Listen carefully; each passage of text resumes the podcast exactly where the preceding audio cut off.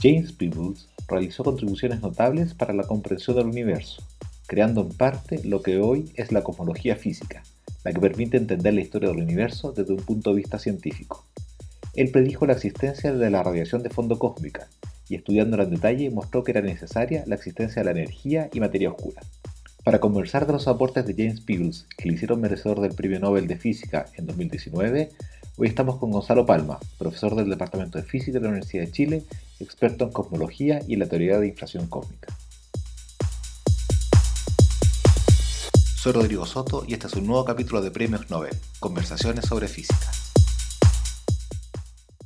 Hola Gonzalo, James Peebles realizó muchas contribuciones clave en la comprensión del universo y no sé si te parece que vayamos revisándolas en orden, en orden en que él fue contribuyendo a, a la ciencia.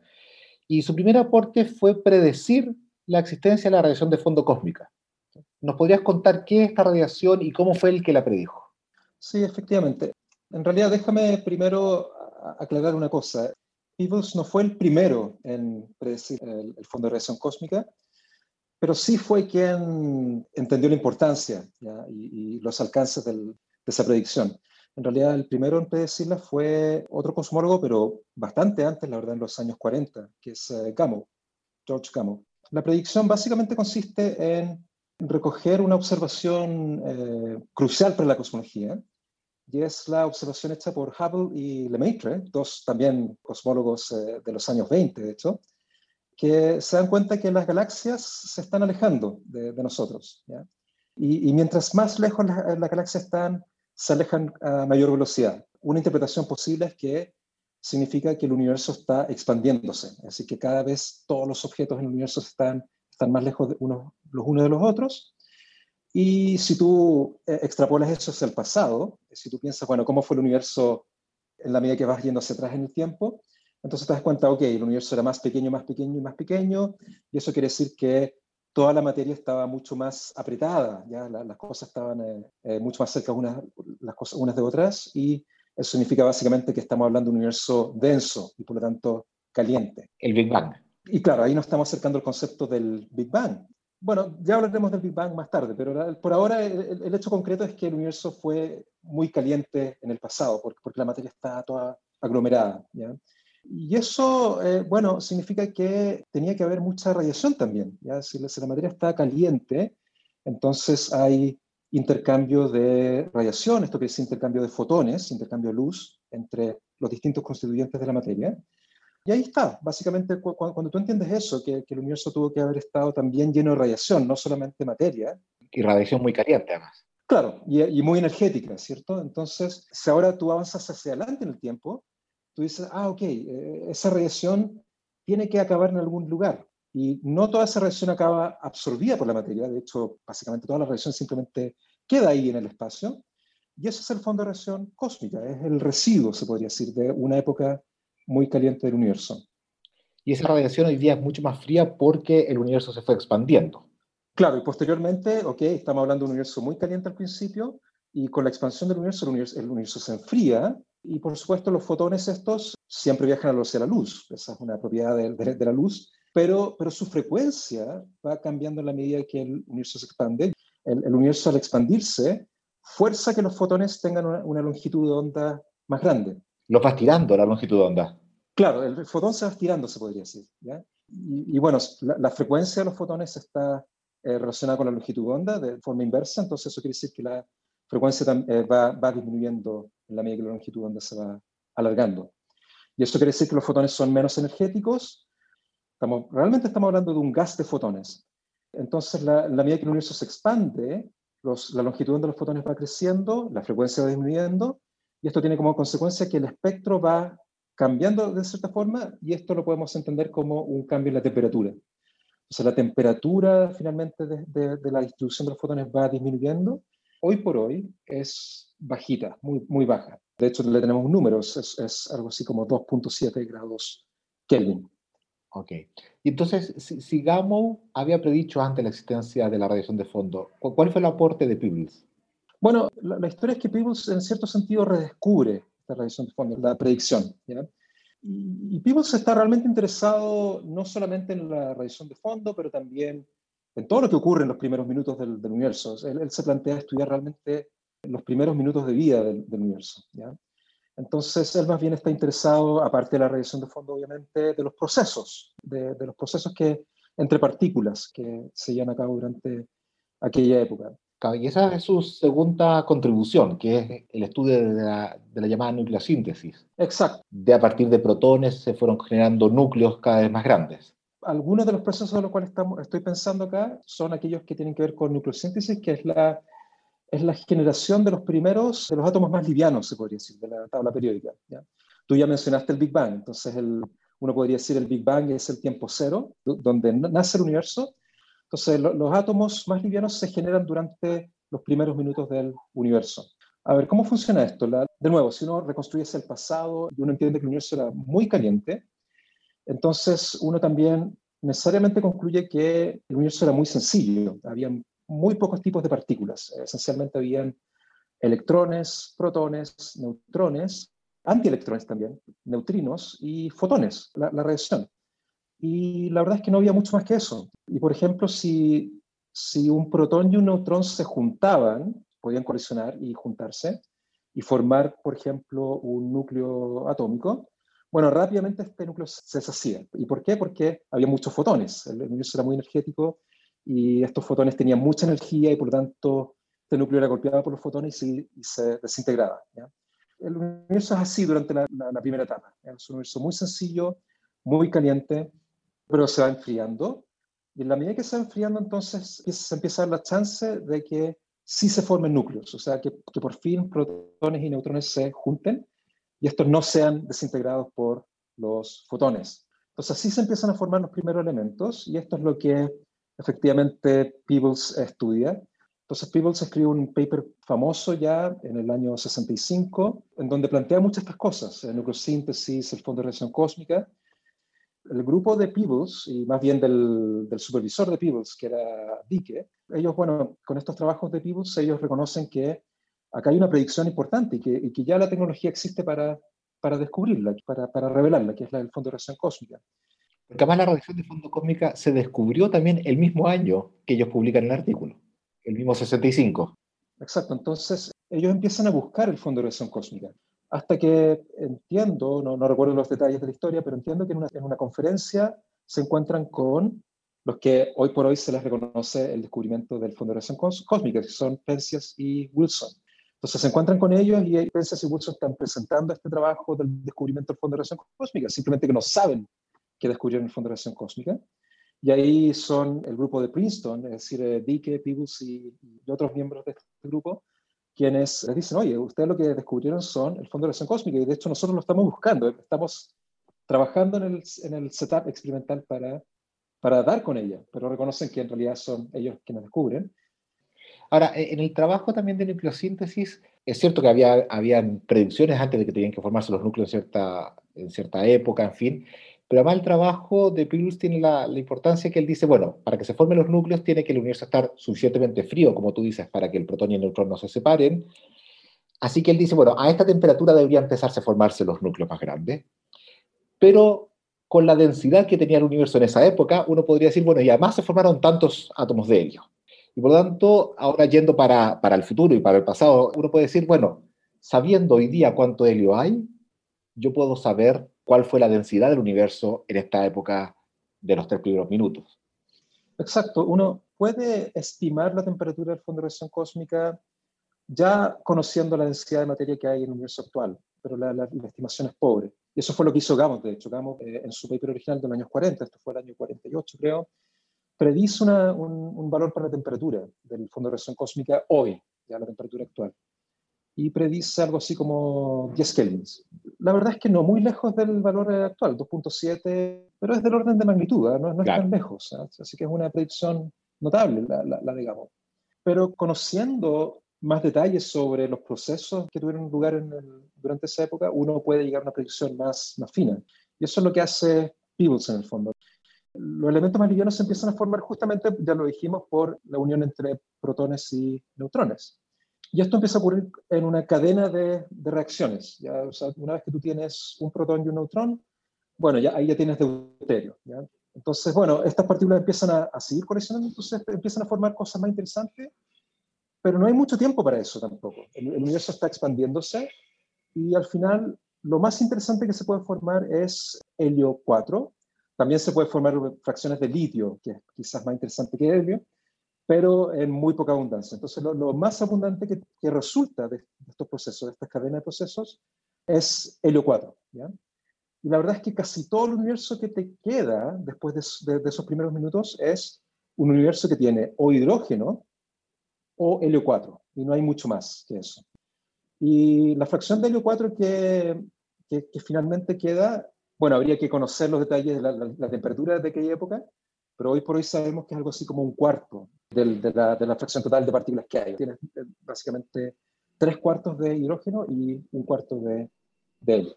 Bueno, eso es lo que sabemos hoy día. Pero la cosa es que Peebles notó que, ok, si se forma helio 4, la fracción de helio 4 a hidrógeno no cambia mucho eh, en el resto de la, historia del universo. Cambia, por supuesto, en, las estrellas. En las estrellas son fábricas de eh, elementos mucho más pesados. Pero hay zonas de nuestra galaxia y del universo donde esa fracción no cambia mucho. Si tú sabes dónde mirar, tú realmente estás viendo la abundancia original de helio 4 y, hidrógeno.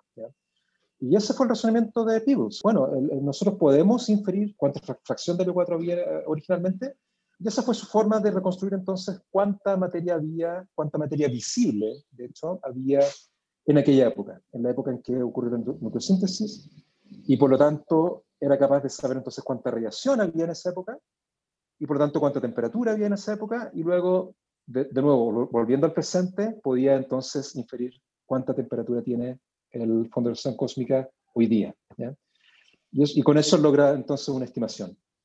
Tú acabas de decir materia visible, vamos a, volver sobre eso después, pero tú te estabas refiriendo a materia hecha por protones, neutrones y bueno, los electrones que pesan muy poquito y eso. Después volveremos a la materia que no es visible. Claro, hasta el momento solamente hemos hablado de materia visible y de luz. Y de luz. Claro, pero antes de que hablemos de materia oscura, esta, esta predicción de la radiación de fondo cósmico de la nucleosíntesis del año 65, que también se descubrió la radiación de fondo cósmico experimentalmente, y poco años después, en el año 70, cuando todavía se sabía muy poquito de la radiación de fondo, él plantea otra idea bien revolucionaria, y es que dice, bueno, como el universo en esa época bien temprana no fue perfectamente homogéneo, sino que había partes un poquito más densas, menos densas, algunas partes serían más frías o menos frías, y eso proyectado hasta el presente, uno debería ver, si uno mira en distintas direcciones del universo, que la radiación de fondo debería tener pequeñas diferencias de temperatura. Esa idea quizás no es tan revolucionaria, lo que fue más revolucionario es que él dijo, bueno, si medimos esas fluctuaciones, podemos saber cómo era el universo en esa época y podemos aprender un montón del universo. Esto yo sé que es bien técnico, pero ¿nos puedes contar un poco qué es lo que uno aprende mirando esta radiación de fondo? Sí, Mira, no, no es tan técnico después de todo. Hay, algunas ideas acá que son fáciles de comprender. Parte de la, cosmología de primera mitad del siglo pasado consistió en entender cuál es el tipo de universo que habitamos. ¿Cómo es el universo? ¿El universo tiene límites? Eh, muchos planteaban que sí. De hecho, Einstein estaba feliz con la idea de que el universo fuera como una suerte de, esfera, si tú quieres. Que si uno continúa siempre en línea recta hacia algún lugar, uno se va a reencontrar con, con el punto de partida. Eso es lo que se llama un universo cerrado. Y ese tipo de, discusiones existían en, la primera mitad del siglo pasado. Y entonces la gente discutía mucho, bueno, ¿será el universo realmente homogéneo? No, no, no era muy claro eso. Y la verdad es que muchos eh, cosmólogos adoptaron la postura de que sí, tiene que ser homogéneo. De hecho, Einstein estaba feliz con esa idea. Muy motivados por Einstein, la verdad. Y Einstein fue muy influyente en la idea de que el universo era, tenía que ser homogéneo. De hecho, las observaciones decían lo contrario. En esa época, lo único que teníamos accesible al universo era nuestra propia galaxia. Ya ni siquiera se conocía que existían otras galaxias. Entonces, y no se veía un universo muy homogéneo al, ver nuestra propia galaxia. Pero la verdad es que se tomó como un principio y muchos cosmólogos siguieron haciendo cosmología agarrados de ese principio, aunque no estuviera corroborado por observaciones.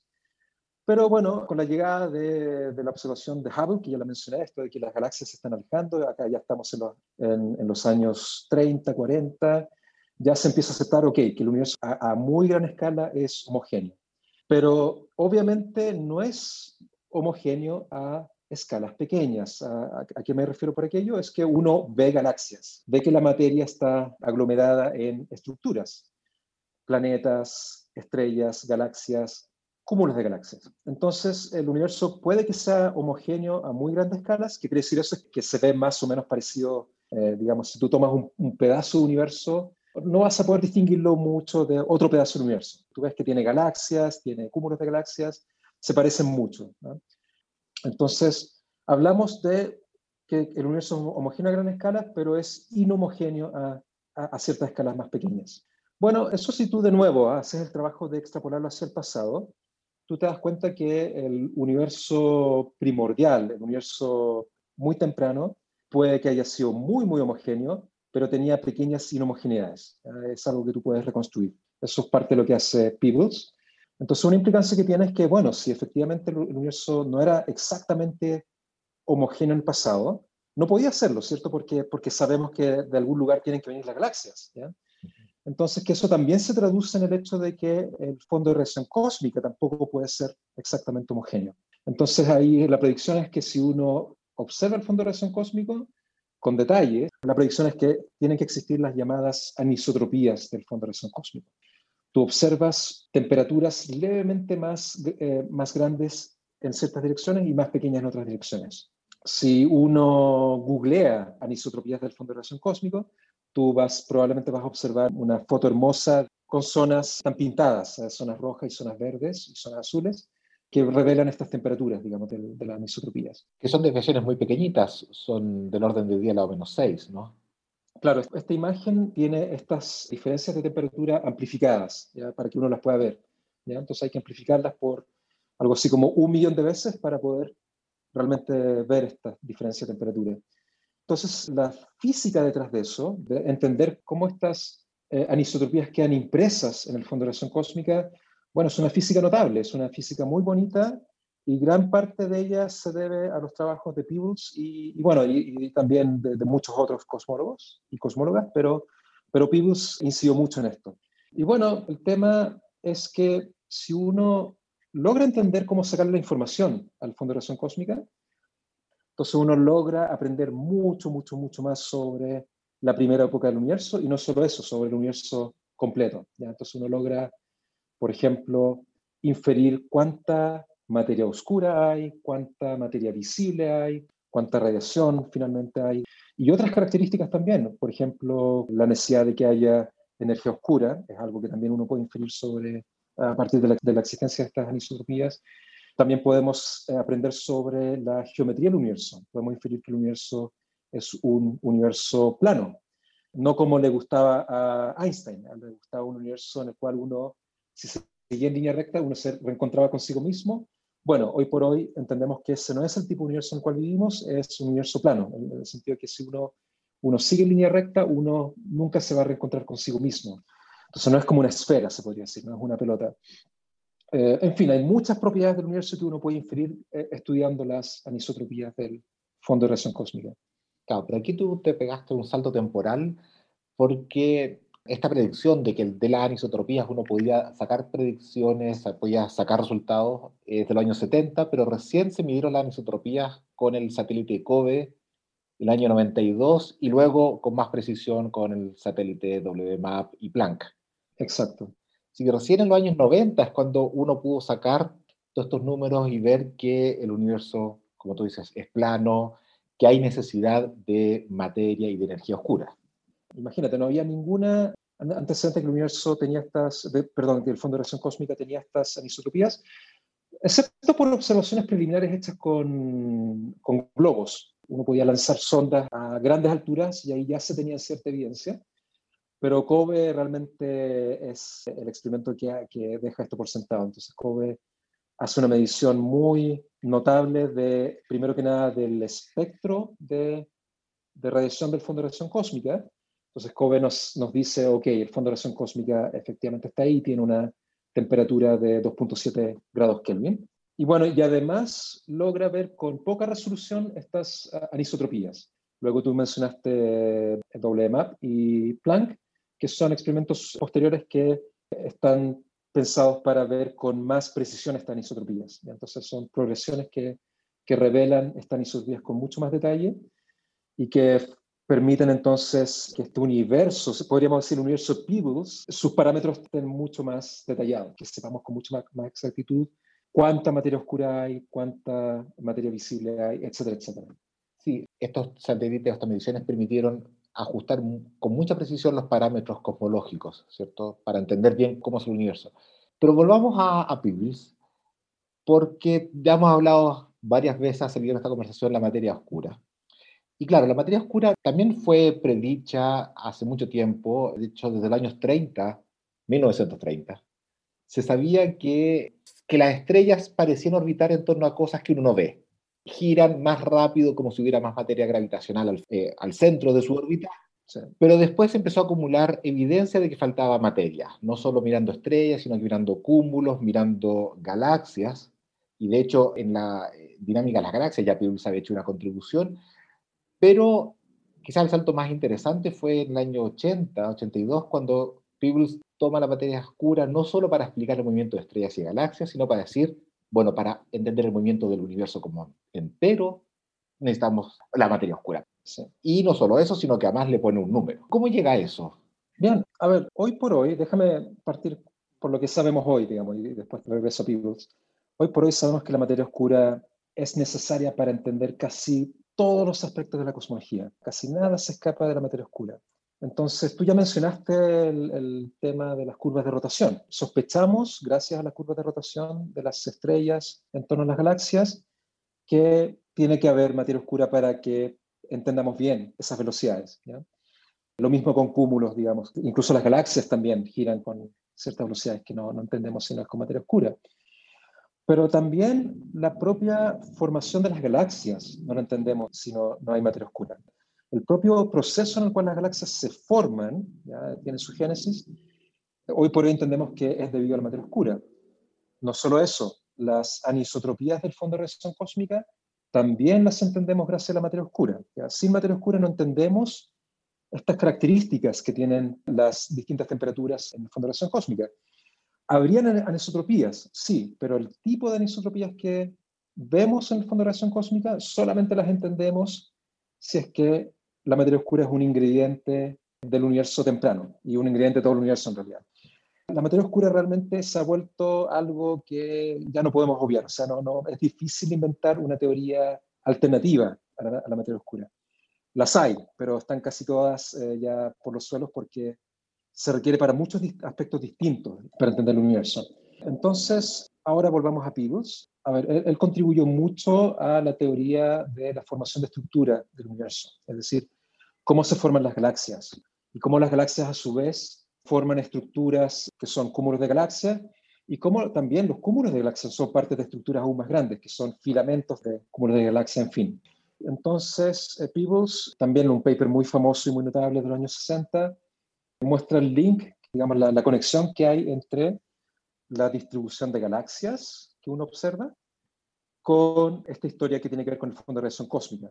Él es una, persona que insiste que es una sola historia, que la, historia de la formación de galaxias es la misma historia de las anisotropias del fondo de radiación cósmica. Entonces, lo que dice es que la materia oscura, que si bien no la vemos, tiene ahí efectos gravitacionales, tiene efectos a escala de las galaxias, de las estrellas, de los cúmulos, pero también tuvo efectos importantes en la cosmología y en dar las semillas iniciales para que después se fueran formando las galaxias o las grandes estructuras del universo. Exactamente. Entonces, cuando observamos con estos satélites, con este experimento del Fondo de Radiación Cósmica, esa es la razón por la cual podemos inferir la cantidad de materia oscura que existe, porque, es porque vemos esa historia y, y entonces podemos extraer el número gracias a eso. Y después ya vino una última, bueno, no sé si la última contribución, pero una última gran contribución importante que fue revivir este concepto de la constante cosmológica de Einstein, que Einstein la incorporó, después la quitó porque no le gustó, donde le puso ahora el nombre de energía oscura, y que era necesaria para explicar también cómo era el universo, ¿cierto? Y que finalmente fue corroborado experimentalmente también hace poco que tuvimos el premio Nobel sobre la expansión acelerada del universo. Exacto, sí. Nuevamente, ¿qué es la energía oscura y qué efecto está teniendo en nuestro universo hoy? Bueno, la verdad es que no sabemos lo que es la energía oscura. Tiene estatus de nombre. Tampoco sabemos lo que es la materia oscura, ¿no? Pero sí, pero con la materia oscura por lo menos podemos trazarla más, digamos, su, historia y cómo interviene en distintas épocas del universo. Todo lo que ya discutimos, ¿cierto? La energía oscura es, bastante más enigmática.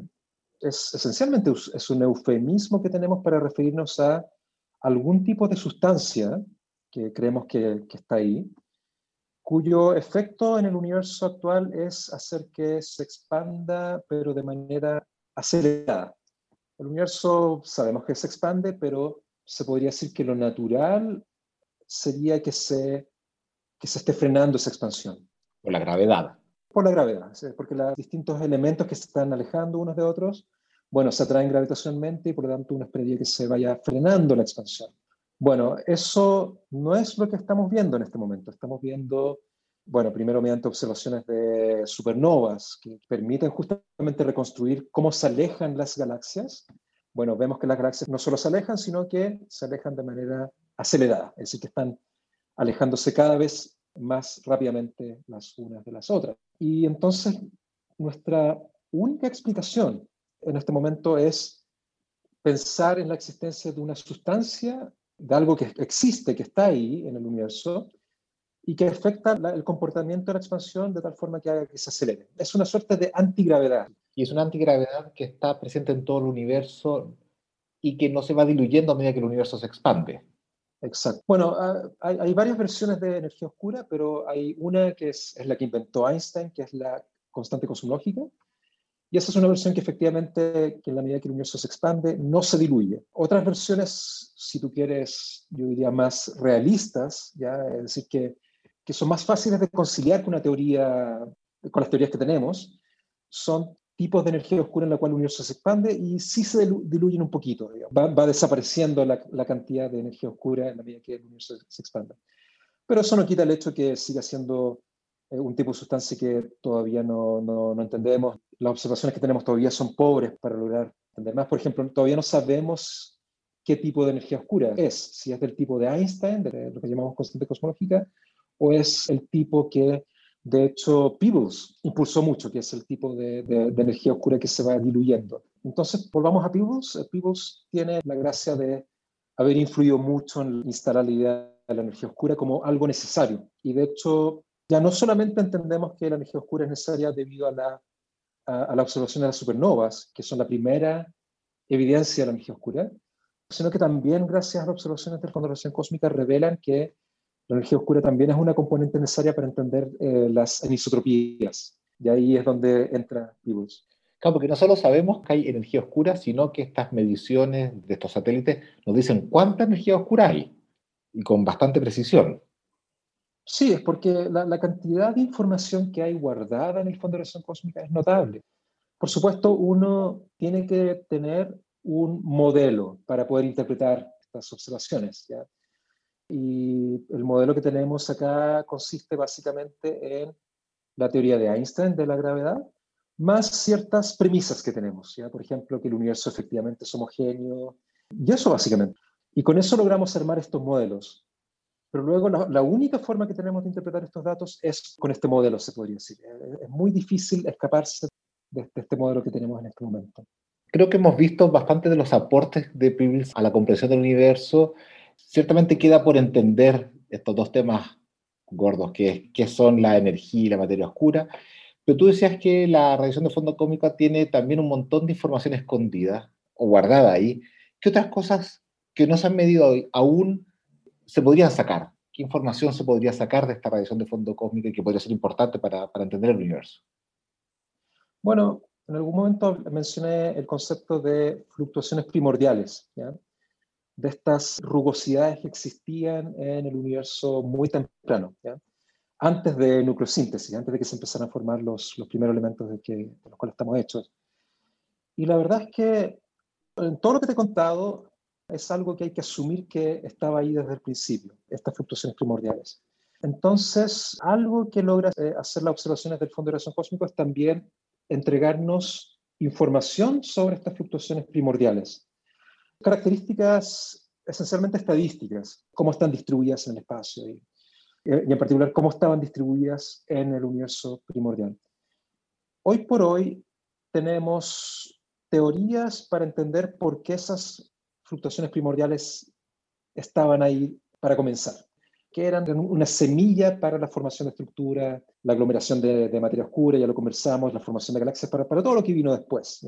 Mm. La gran teoría que tenemos para eso hoy por hoy es lo que se llama inflación cósmica. Es nuestro mejor entendimiento del origen de esas fluctuaciones primordiales.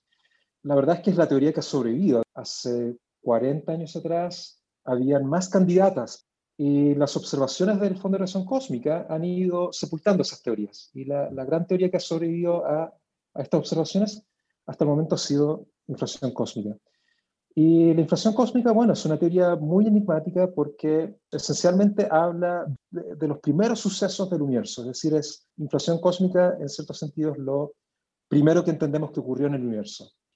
Y de hecho, hoy por hoy, yo me atrevería a decir que se ha instalado, por lo menos en la comunidad de, cosmólogos y cosmólogas, la idea de que incluso pudiera no haber Big Bang. Es decir, que, que lo único que hay previo a, a todo lo que hemos hablado, al, universo primordial, es inflación cósmica. Y, y, es porque la propia teoría de la inflación cósmica, en el fondo, te sugiere que eso es lo que tiene que haber ocurrido. Es notable la idea que acompañó mucho la cosmología por mucho tiempo, que era la idea de la gran explosión, hoy por hoy está bastante abandonada, se podría decir. Y en realidad no abandonada, pero más bien reemplazada por otro proceso que es, lo que llamamos una transición de fase entre el periodo de inflación cósmica y el universo caliente. ¿ya? Entonces, eh, cuando termina la inflación cósmica, el universo se calienta de golpes y se podría decir que eso es una gran explosión. Y el nombre que le tenemos a eso es recalentamiento. Y eso se podría decir que es realmente el, Big Bang. Bueno, eh, en eso estamos. La cosmología moderna descansa básicamente sobre tres pilares que son grandes misterios, la materia oscura, la energía oscura y la inflación cósmica. Y todo gracias a estos desarrollos, bueno, en gran medida de, de, Bueno, gracias Gonzalo, gracias por esta conversación muy interesante, donde revisamos la historia del universo desde este Big Bang que quizás no existió y fue reemplazado por la inflación cósmica hasta las grandes estructuras que existen hoy día. Bueno, muchas gracias nuevamente. No, gracias a ti Rodrigo y fue un placer.